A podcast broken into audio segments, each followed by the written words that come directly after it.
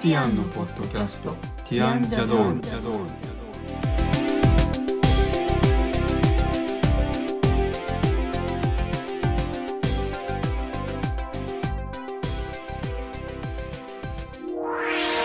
こんにちはティアンのコリンですこんにちは、ティアンのエリコです。今日はティアンジャドールの第12回ですこのポッドキャストでは音楽やアートデザインなどティアンのメンバーの切り口で10分から15分程度でお話をしていきます、今日はティアンのメンバー2人で音楽お気に入りのアーティストを紹介していきたいと思いますはい。まずはコリンはどんなアーティストを聴いてるんですか？はい、えー、と僕はですね TM ネットワークっていうグループはい。はい、ユニットっていうんですか。はい、バ三ンド。人のそう三人のです よね。そうです。まあ、あの、ツイッターとかで僕何回かこの話をつぶやいてるので。あの、ツイッターを見てくれていたりとか。僕に会ったことある人とかは、あの、知ってますみたいな人がすごい多いかなと思うんですけどね。はい。TM ネットワークって皆さん知ってますかね知ってるんですかねエリコは知ってるんですか私は知ってますね。はい。あの知ったきっかけとかありますか？えー、と僕はですね中学生だったんですね、はいえー、と1987年はい。の頃ですねえっ、といや知ったのは88年だはい。よ翌年ですく覚えてますねあ。のはい中学校3年生の夏ですねはい。えっ、と「セブンデイズ・ウォー」っていう曲があるんです僕らの7日間戦争っていう宮沢りえちゃんの映画の主題歌ですねはい。はい、でそれが当時あのテレビでやってたんですよね、はい。えー、と TBS のベスト10だったと思うんですけどはい。すごい記憶力ですね。そうロンドンのコベントガーデンっていう場所からはい。 3人がこう「セブンデイズ・オー」の曲を歌ってるのを生中継してたっていうのを見たのが TM ネットワークを TM ネットワークとしてちゃんと認識したきっかけだったと思うんですよね。その曲が初めて聞いた T.M. ネットワークの曲ということになりますちか？ゃんとこう TM ネットワークだと分かってあのこう画面を見てその曲を聴こうと思って聴いたのはそれが最初だと記憶してますね。あ、じゃあもしかしたらその前に知らずに聴いてた曲もある。そうですねかもそうみたいないやあの「ゲットワイルド」とか、いシティーハンター」のアニメで使ってたので絶対聴いてたと思うシティーハンター見てた覚えがあるの知っでてから、うんあああれもそうだったんだみたいそうでなすそうです感じですねそうです当時あの僕 CD プレイヤーってうちになくてですねはいちょうどあの母親が通販か何かのカタログでこんな CD プレイヤーっていうのがあるから買ってみるかみたいなことを言う相談されたのを見てはい覚え覚えてるんですけど、はいでそれで CD プレイヤーを初めてうちに買ってはいでいろんな CD を当時買ってたんですけど、はいえー、といわゆる歌謡曲とかです長渕剛とかはい南野陽子ともかう手当たり次第にいろいいろろんな買ってのをみた買っててどれもあんまり面白くないなみたいなはいあのそんなに昔は音楽もすごい好きだっていう認識はなかったんですけどはいでもテレビから聞こえてきたその TM ネットワークの、まあ、音ですよね音のなんか音、その雰囲気みたいなものにすごい最初耳でコリアは大体音楽あの特にポップス聞くときは音ですよね歌詞とかそういうのじゃなくてあそうでそう音ですね歌詞はよくわかんないですねいよくまわかんなだいによくわかんない聞こえない日本語なのにそうあの音としてしか認識できない感じであ歌詞は歌詞カードとかじっくり読んでからじゃないと理解できないですね。ああ面白いですねでまあそのヨーロッパのロンドンからの中継を見た時の音でまず気になったのとあとビジュアルもやっぱり当時なんか日本人なのに、まあ、ロンドンからやってたってこともあってなんかは外国人っていうか洋楽みたいだなみたいなことを思ったのが最初のきっかけではいでまあ「セブンデイズ・ウォー」っていう曲はあんまりこうコンピューターっぽい感じの曲じゃなくて普通にロックバンドの曲みたいな感じの曲だと思うんですけど、はいでもあのシンセサイザーと小室さんがシンセサイザー絹さんがギターを弾いてであのヘッドセットマイクをしてたのが当時のすごい特徴だと思うんですよね。はい宇都宮さんはちょっと長めのコート風のものに多分革の黒い手袋とかして歌ってよたく覚えてますねそうすごいビジュアルがなんか日本人離れしてるんじゃないかなみたいなのがあのすごい覚えてますね。まあ、それがきっかけだと思います。はいはい、知ったきっかけというか。ファンになったきっかけですね。はい、はもうい。最初からファンになったって感じですねそうですね。はい今もファンなので、はい長いですね、もう。はいもう人生ともにみたいな感じですそうですねね。TM はあの、2024年で40周年で、今その40周年に向けて、また活動を再開したっていう感じですけど、はい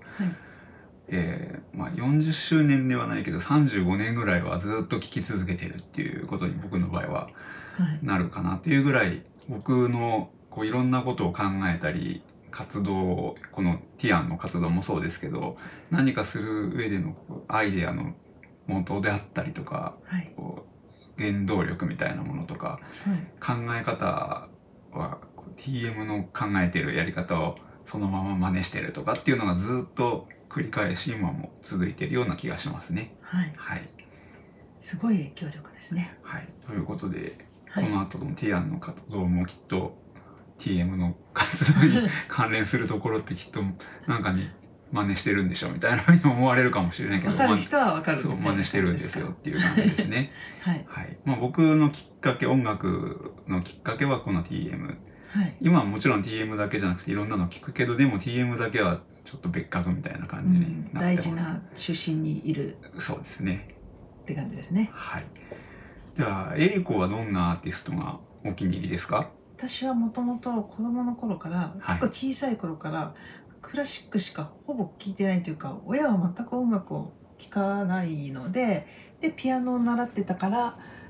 クラシックが一番身近だったみたいなところがあるんですけどなるほど中学校の時にたまたまなんかラジオを聴いてたらラジオから流れてきた曲に衝撃を受けましてうんでそれがあのクイーンの「ボヘミアン・ラプソディ」だったんですね。うんなるほ今どすごい有名になっちゃいましたけど当時私はそれが初めて聞いその「ボヘミアン・ラプソディ」をラジオで初めて聞いてなんだこの曲って思ってものすごい衝撃を受けたのを覚えていて、であのラジオの方がタイトルとアーティスト名を言ってたのでそれを覚えて急いで当時レコードだったのでレコード屋さんにレコードを買いに行ってでした覚えがありますね。それがそエリコのははい僕より数年先なんですよね、はい、ただそのクイーンが日本ですごく最初に流行った時より遅れてるので なるほどあの周りには誰も「はクイーン何それ?」みたいなお友達とかはそんな感じだったのを覚えてますねな。るほどですね。あの、クイーンは、今、エリコがちらっと言った通り、映画がすごい流行ったんですよね。2年、そう2、3年前。はい流行りましたよね。ボヘミアン・ラプソディっていう映画だっけそうですねそのままタイトルが、うんあの映画を見た人がいっぱいいると思いますし、はいあの、まあ、映画以前からクイーン圧倒的にファンがいっぱいいるそうですね世界的なバンドだと思いますけどね。はいうん、そクれイーでンどっぷりハマり、はい。あのお小遣いをもらうたびに貯めていっぱい少しずつレコードを買い貯めてみたいにしてましたね、中学校の時ですなるほどね。その前に初めて初めて私が買ったレコードはモーツァルトだったのでなるほど。モーツァルトの次にクイーンが来たみたいな感じです ねポップスというかロックそうでですすねね。はい。はい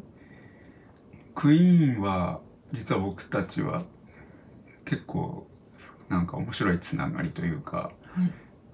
えっ、と「ミュージック・ライフ」っていう雑誌があるのをご存知の方っていらっしゃる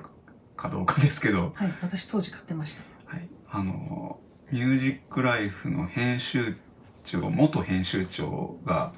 僕のおばなんですよね。はいはい、なので親戚ということもあってでその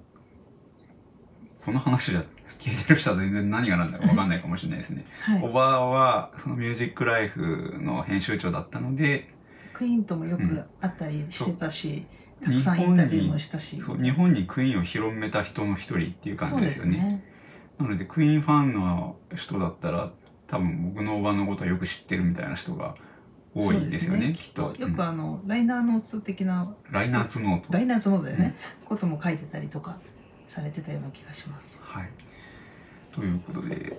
クイーンを話し出すとこれも僕の TM と同じように長くいなっっちぱいゃう。話がある感じですけど、はい僕もあのクイーンはその映画を見てからしっかりちゃんとまた聞くようにでも最近あんまり聞いてないですね。でそうも、ですねあの、レコードを集めてますね。はいアナログレコード、クイーンのレコード、全部じゃないのかな、あれは。全部じゃないけど結構あるかもですねそうですねもともと持ってたのにその映画が流行った時に復刻されたのを少し買ったりとかしたので、そうですね。ということで、はいクイーン。はい。はい僕が TM ネットワーク、エリコがクイーン。はいで、えっ、と、それとは別に、僕たち二人共通でよく聞いてるグループもありますね。はい、はいこれは現在活動中ですねはい。ミューズあ。でも TM も活動中ですからね TM も活動中できてないのはそう。クイーンだけですそうね。ミューズです。ミューズ。あの、今、ハマっている。はハいマっているというか気に入っている。はいミューズって知ってますかって多分知ってる人多いと思いますよねこれも古いバンドですからねはいイギリスのバンドですねこれも、はいうん、ミューズのきっかけはエリコは何で最初知ったんですかあのなトゥーチェロズトゥーチェロズってあのチェロを2台でいろんなロックの曲とかを弾くグループグループというかセッションがあったのをたまたま多分 YouTube とかで最初見たんですかね。でそれで「あ面白いね」って言ってたまたまその時に日本に来たのでコリンと一緒にコンサートに行ったんですよね。覚えてますかんツーツーチェロズツーチェロうズん行きましたねはいトゥーチェルズの CD を買った時に中にミューズの曲が1曲入ってましてで私がそれをめちゃめちゃ気に入ってしまいましてあんまり気に入ったので原曲は一体どんな感じって思ってミューズの CD を買ったっていうのが最初だと思います。それがレジスタンスですかそうですうね。んうんあので結構その CD からいろいろ集めて今全部ありますよねミューズの CD そうですねうん、デビューアルバムから最新アルバムまで、はい。ミューズも、まあ、クイーンもそうかもしれないですけどあの海外の大きなロックバンドっていうのはアルバムめったに出さないですからねなんか数数年というか4年か5年に下手1する回と本当に5年ぐらい空きますね。ちなみにミューズの前回出てるアルバムは2018年の秋に出ていて、はい。あとよく覚えてますそうねちゃえんっと。はとなんていう名前だっけセオリー、い。えっとシミュレーションセオリーっていうアルバムですね結構いいアルバムだっただと思ってますけどそれライブ行きましたねわざ行わきざましたどうしても行きたくて日本に来てくれると思ったら日本が入ってなくてですねはい、フランス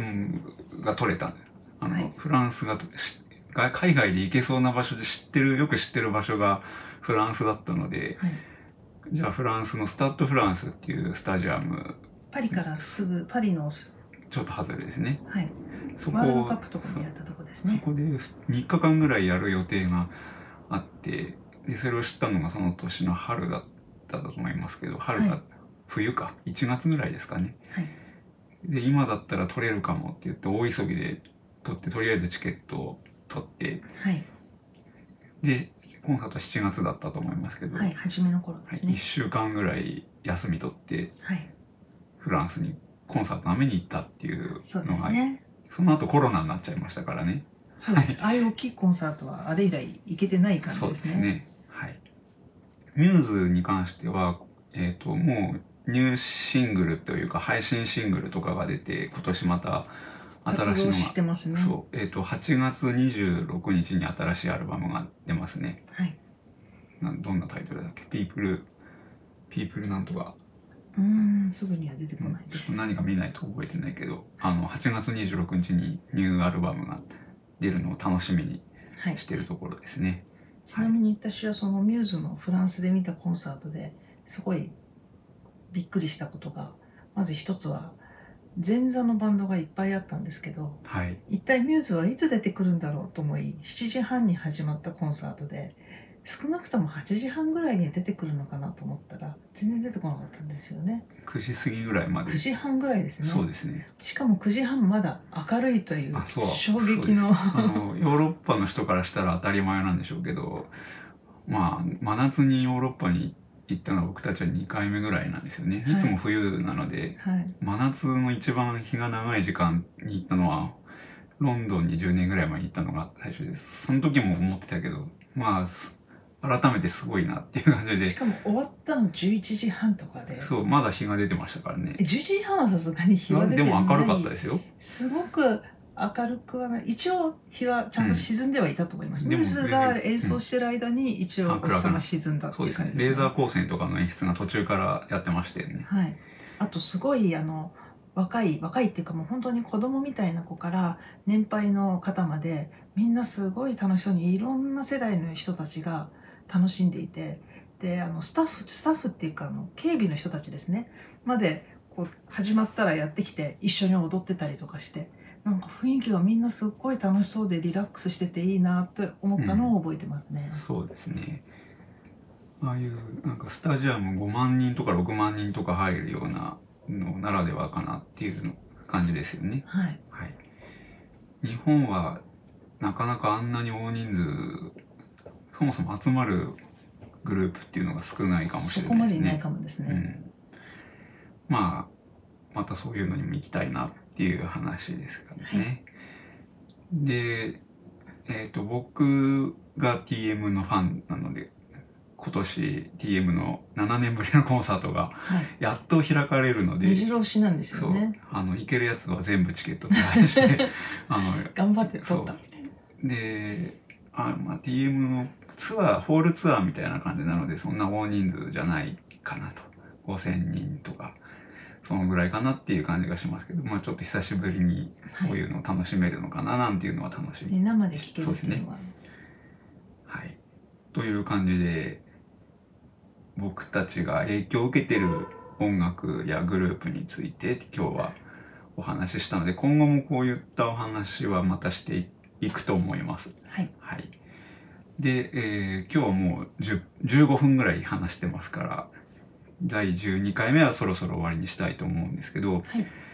いかがでしたでしょうかね。はいまあ、僕たちの好きな音楽何なのみたいなふうに思うかもしれないですけどあのツイッターとかでぜひこう聞いていただいてる皆さんの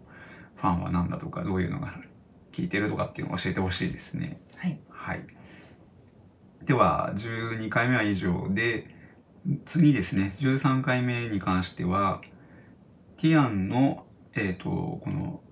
マークになっている。そうですね、はアいイコンになっている猫についてですね、ちょっとお話ししたいと思います。なんで猫、あの、音楽やアート、デザインを切り口にとお話ししていますが、ちょっと次は特別にこの猫についてはいお話ししたいな、お伝えしたいことがあるので、お伝えしたいことがあるわけじゃないけ ど、あの、ちょっと特別な情報があるという感じですかね。はいということで、はい脱線して猫のお話をしたいと思います。はいはい、じゃあ今回はこれで終わりにしたいと思います。ありがとうございました。ありがとうございました